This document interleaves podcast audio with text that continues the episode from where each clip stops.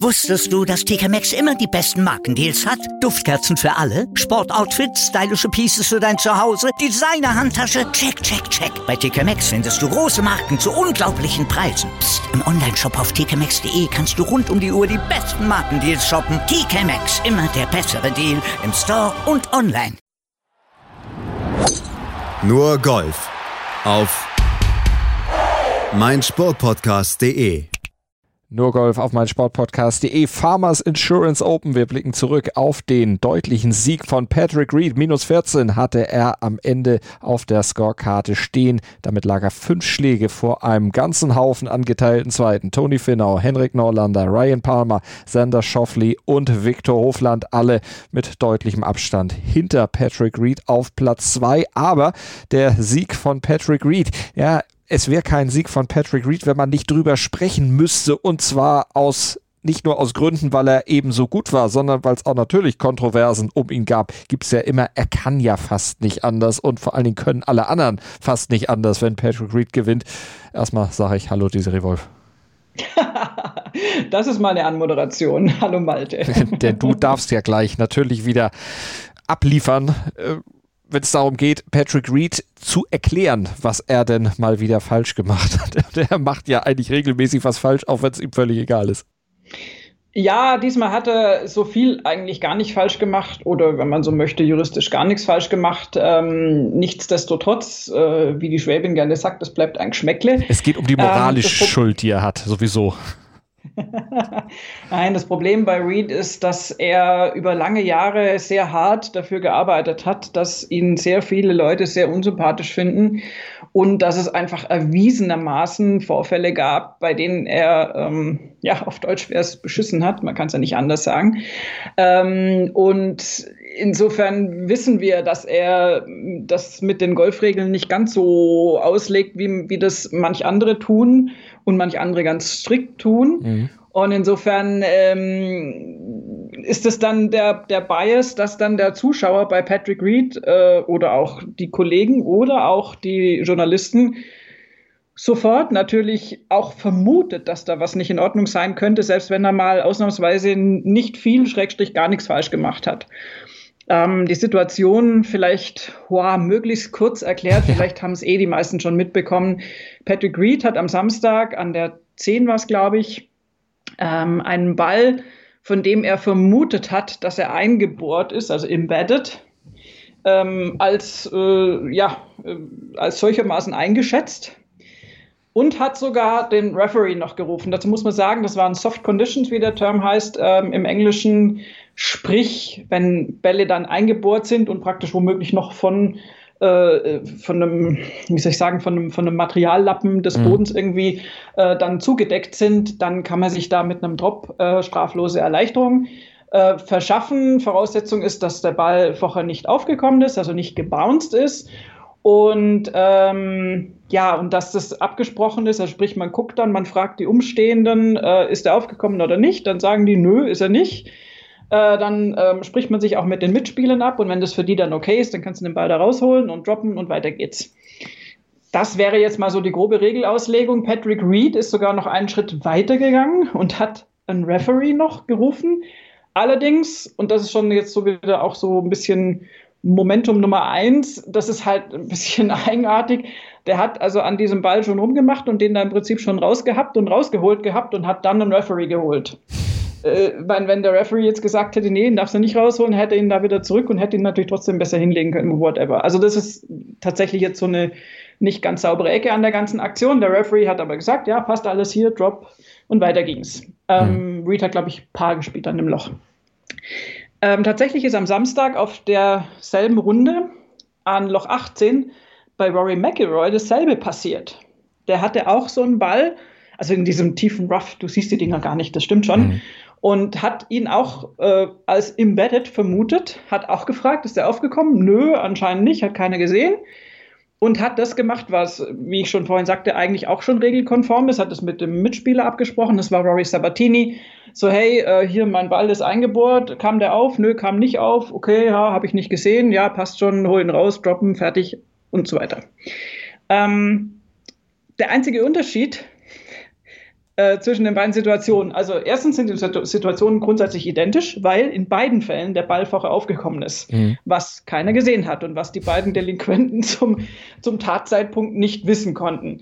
Ähm, Rory wurde nach der Runde darauf angesprochen und hat dann das Video zugespielt bekommen, wo man den Bounce sieht und war dann furchtbar schockiert, weil er sagt, oh, oh, oh, oh, also das, äh, ich habe zwar in dem Moment nach bestem Wissen und Gewissen gehandelt, und quasi auch richtig nach meinem Informationsstand, aber ist mir natürlich super unangenehm, dass der vorher aufgekommen ist, äh, weil ich will unbedingt hier äh, die Regeln und Etikette einhalten und lieber einmal zu schlecht für mich selbst, aber dafür regelkonform als umgekehrt. Mhm. Patrick Reed hat eine riesen Diskussion nach sich gezogen. Das waren alle auch wahnsinnig empört, wo ich sage, wie gesagt, ein bisschen ein Bias, weil bei Reed unterstellst du halt auch sofort, dass da was nicht koscher ist.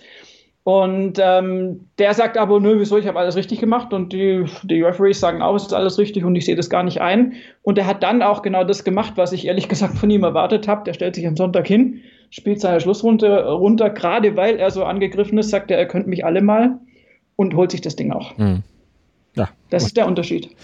Und das hat er sich geholt mit deutlichem Vorsprung. Aber du hast es schon gesagt, die Reaktionen der Mitspieler, der Kollegen, die waren natürlich entsprechend kontra. Sender Schopfli hat es zum Beispiel auch gesagt, the talk amongst, amongst the boys isn't great, I guess, but he's protected by the tour and that all that matters, I guess. Also man kann nichts machen, wir können ihm nichts nachweisen. Er hat im Grunde regelkonform gehandelt, aber es hat, wie du eingangs schon gesagt hast, a Geschmäckle. Und Lanto Griffin hat gesagt, es pisst mich an. Das heißt nicht AG Schmeckle, sondern äh, Geschmäckle. Ah, Geschmäckle. Ja, ich, ich, ich lasse das mit den, mit den äh, mir fremden Dialekten. Ich kann nur Norddeutsch und äh, ja. Ja, das ist schon okay. Also schlecht nachgemachtes Schwäbisch ist eh das Allerschlimmste. Das deswegen lassen wir es lieber.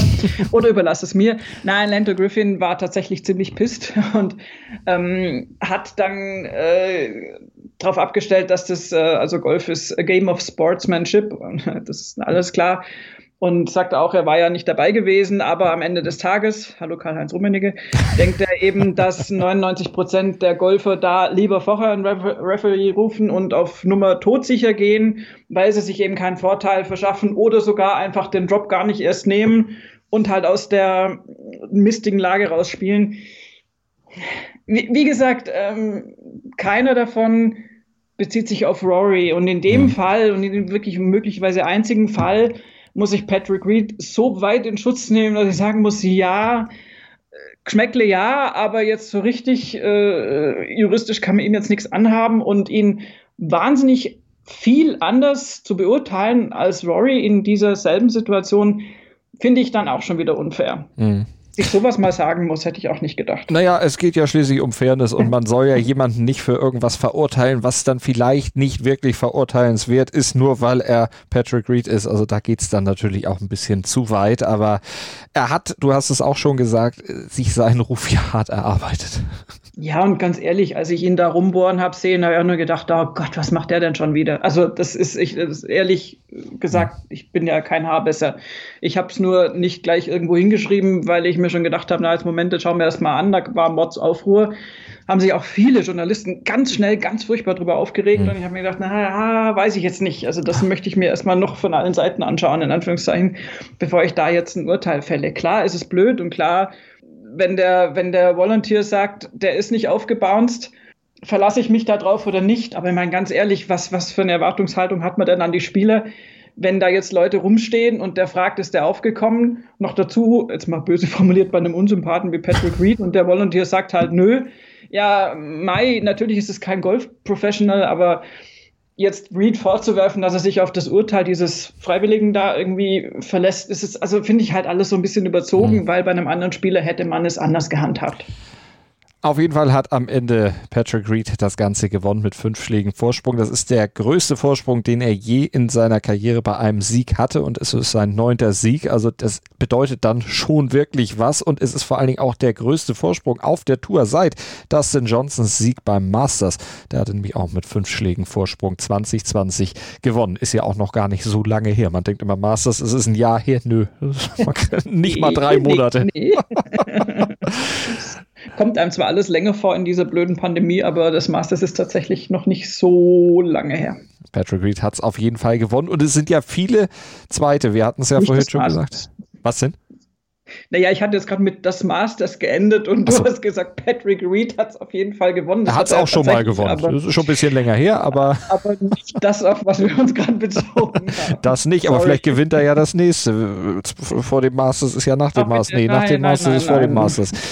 Wollen wir nichts jinxen, gucken wir noch mal auf die zweiten, auf einige Namen. Viktor Hofland zum Beispiel oder Henrik Norlander. Muss man da auch mal hervorheben, dass der sich da vorne tummelt.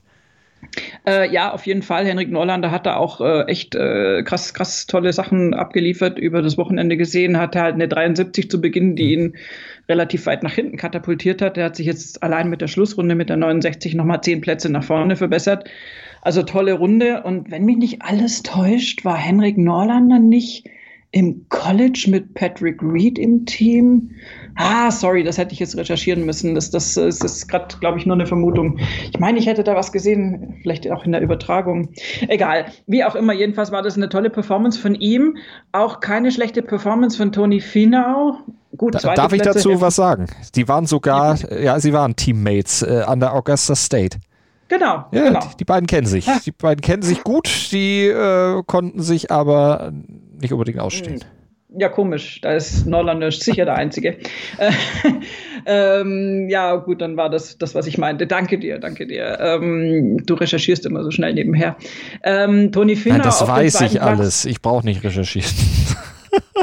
Oder hast du mich tippen hören? Ups. Nee. Aber auch nicht nicht tippen hören. Nein, das führt zu weit. Also Toni Finau, lass mich noch was zu Toni Finau sagen. Der hat leider ähm, am Samstag mit der 74 keine super gute Runde gespielt. Also man muss es ja dazu sagen, mhm. Torrey Pines, der South Course, ist jetzt schon ein Plätzchen, was sich nicht ganz super wahnsinnig angenehm spielt. Also sie auch die Scores über die ganze Woche verteilt. Da war die 64 für Patrick Reed übrigens am Donnerstag schon, schon richtig, richtig cool. Äh, bei Tony Finau war da der Moving Day leider in die falsche Richtung. Ähm, der hat auch noch so ein bisschen so eine Aufholjagd gestartet, hatte aber halt zu jedem Birdie irgendwie auch immer so das passende Bogey dann auf der auf der Back Nine. Insofern ähm, hat es da nicht geschafft, äh, Patrick Reed in Bedrängnis zu bringen, hat aber immerhin noch andere abgefangen, die ja weiter vorne waren. Und da müsste man unbedingt Victor Hoffland nennen. Äh, Hoffland ist für mich die gleiche, äh, wie soll ich sagen, an diesem Tag, wohlgemerkt, äh, traurige Gestalt wie Robert McIntyre auf der European Tour. Ähm, also gar nicht negativ gemeint, aber der hat tatsächlich auch total das Mojo verloren. Der hat nämlich richtig gut losgelegt am Anfang und war auf der 8 oder auf der 9, auf seiner 9 und Reed war auf der 8 noch, genauso rum war das, die waren ja nicht im gleichen Flight äh, war der wirklich äh, schlaggleich. Die waren beide bei minus 13, glaube ich. Ja, genau. Äh, Mitte der Runde. Und da hast du gedacht, ah, vielleicht geht da noch was. Und ich hatte auch gehofft, dass Victor Hoffland dann natürlich Patrick Reed eventuell äh, in Bedrängnis bringen kann und dass sich da ein schöner Fight irgendwie entspinnt. Mhm. Und Hofland hat dann aber tatsächlich, also ein bisschen wie McIntyre, es war ein ganz ähnlicher Verlauf irgendwie, auch komplett, der hat dann drei Bogies gespielt, 14, 15, 17, aber allein schon die Pars zuvor waren, waren alle halt verloren. Also der hat einfach auch äh, hatte dann zum guten Letzt noch einen Dreipad, der, der ganz, ganz, ganz furchtbar war, wo er mir furchtbar leid getan hat. Ähm, hat an demselben Loch, an dem er am Vortag schon links vom Grün unten in so einem Gestrüpp, in so einer Penalty Area gelandet war, da hat er dann am Schlusstag gleich nochmal reingespielt. Äh, immerhin und ich meine, es ist ja nicht so, dass bei ihm auf den Backnine noch Wesentliches passiert wäre. Der hatte seine wichtige Phase mit dem Eagle auf der 6, hat ein tolles Eagle, tollen Eagle-Putt gespielt. Ähm, dann noch ein Birdie auf der 7 hinterher. Das Bogey auf der 8 war dann verschmerzbar, hatte sogar ein, Bogey auf der 9, äh, ein Birdie auf der 9 noch nachgeliefert. Und äh, dann hat sich da erstmal nichts getan. Aber unter diesen Konditionen bei der Reaktion des Teilnehmerfeldes und, äh, und äh, auch auf diesem Platz ist es halt auch einfach okay, wenn du dann von der 10 bis zur 17 in der Lage bist, die Pars zu spielen und eben keine Bogies spielst. Dann hat er an 18 standesgemäß noch ein, noch ein Birdie gespielt auf dem Paar 5 und damit war die Schlussrunde dann in trockenen Tüchern für Patrick Reed. Und ich glaube, dass Victor Hoffland da wirklich noch einfach äh, jetzt so ein bisschen Lehrgeld zahlen musste der Junge, der spielt wirklich fantastisches Golf. Das macht so Spaß, dem zuzuschauen. Ähm, aber das da hat jetzt tatsächlich Patrick Reed ihm nochmal aufgezeigt, wie man das richtig angeht und wie man da unbeeindruckt die Schlussrunde zu Ende spielt. Ähm, alle anderen haben sich ja nach oben gespielt. Die Namen, die du genannt hast, Fina, Nollander, Palmer, Schoffli, die kamen alle von deutlich weiter hinten. Mhm. Und Victor Hoffland ist eben von drei auf zwei nach vorne, ja, aber das war dann gefühlt für ihn natürlich eine Niederlage. Hoffland, Norlander, natürlich auch zwei, die man sich auch ganz gut im Ryder Cup Team vorstellen könnte. Hoffland definitiv, der ist auch auf der European Tour gelistet, Norlander meines Wissens mhm. nicht. Ja. Ich glaube, der spielt nur PGA Tour und äh, lebt auch schon wirklich ewig in, in den USA. Also Norlander wird nach meinem Ermessen nicht fürs europäische Team äh, qualifiziert sein, äh, weil er einfach die Turniere dort nicht spielt. Aber Hoffland hat die Grundlage schon gelegt. Der ist zwar relativ weit hinten jetzt, also in, in der Wertung, weil der natürlich nicht annähernd die Turniere spielt, mhm. die du spielen müsstest, um jetzt auf der European Points Liste ganz vorne zu landen. Aber Hoffland ist ein klassischer Pick. Also wenn, ja. wenn der so ungefähr weitermacht, wie er jetzt gerade spielt, dann musst du den picken. Also das wäre alles andere wäre äußerst eigenartig. Und noch dazu, wenn unsere These mit den vielen alten Recken, die dann noch vielleicht rechtzeitig in Form bleiben, aufgeht, dann wäre Viktor Hoffland da auch ein guter, um die Quote ein bisschen alterstechnisch ein bisschen nach äh, unten zu versetzen. Ah, wir haben ja noch ein paar Jüngere, auch noch im, äh, im Petto, äh, John Rahm zum Beispiel oder Francesco Molinari oder auch Rory McElroy, die sind ja auch noch nicht so alt, da geht ja noch was. Die waren jetzt bei dem Turnier auf Rang 7 John Rahm, auf Rang 10 Francesco Molinari und auf Rang 16 Rory McElroy, aber die können definitiv mehr und das werden sie sicherlich auch im Verlaufe der Saison dann noch wieder zeigen. Und wir werden es dann natürlich verfolgen hier bei Nur Golf auf meinsportpodcast.de. Ihr solltet uns abonnieren, dann seid ihr immer bestens informiert über die European Tour, über die PGA Tour, über die LPGA Tour, über die LET, wenn sie denn spielen. Aktuell pausieren sie ja alle, nur die Herren im Einsatz, aber das wird sich irgendwann ändern und dann haben wir wieder ein dicht gepacktes, volles Programm mit ganz, ganz viel Golf Überall auf der Welt werden wir es dann verfolgen. Meine Wenigkeit Malte Asmus und natürlich Desiree Wolf, unsere Expertin. Desiree, vielen Dank. Sehr gerne. Wusstest du, dass TK Maxx immer die besten Markendeals hat? Duftkerzen für alle, Sportoutfits, stylische Pieces für dein Zuhause, Designer-Handtasche, check, check, check. Bei TK Maxx findest du große Marken zu unglaublichen Preisen. Psst. im Onlineshop auf tkmaxx.de kannst du rund um die Uhr die besten Markendeals shoppen. TK Maxx, immer der bessere Deal im Store und online. Was zum Teufel, du Bastard, du bist tot, du kleiner Hundeficker. Und dieser kleine Hundeficker, das ist unser Werner.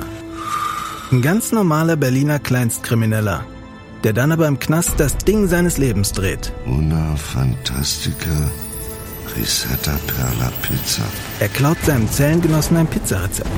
Aber nicht irgendeins. Und mit dem eröffnet Werner dann die beste Pizzeria Berlins. Doch Werners Glück ist nur von kurzer Dauer. Denn es hagelt Probleme. Werners Pizzaparadies. Erstmals großes Kino- und Podcast-Format. Mit fetter Starbesetzung. Alina But, Kida Ramadan, Edin Hasanovic, Oliver Koritke, Ralf Richter, Ben Becker, Winfried Glatzeder, Anna Schmidt und viele mehr. Abonniert die Scheiße. Jetzt macht schon, mach! Nur Golf auf meinsportpodcast.de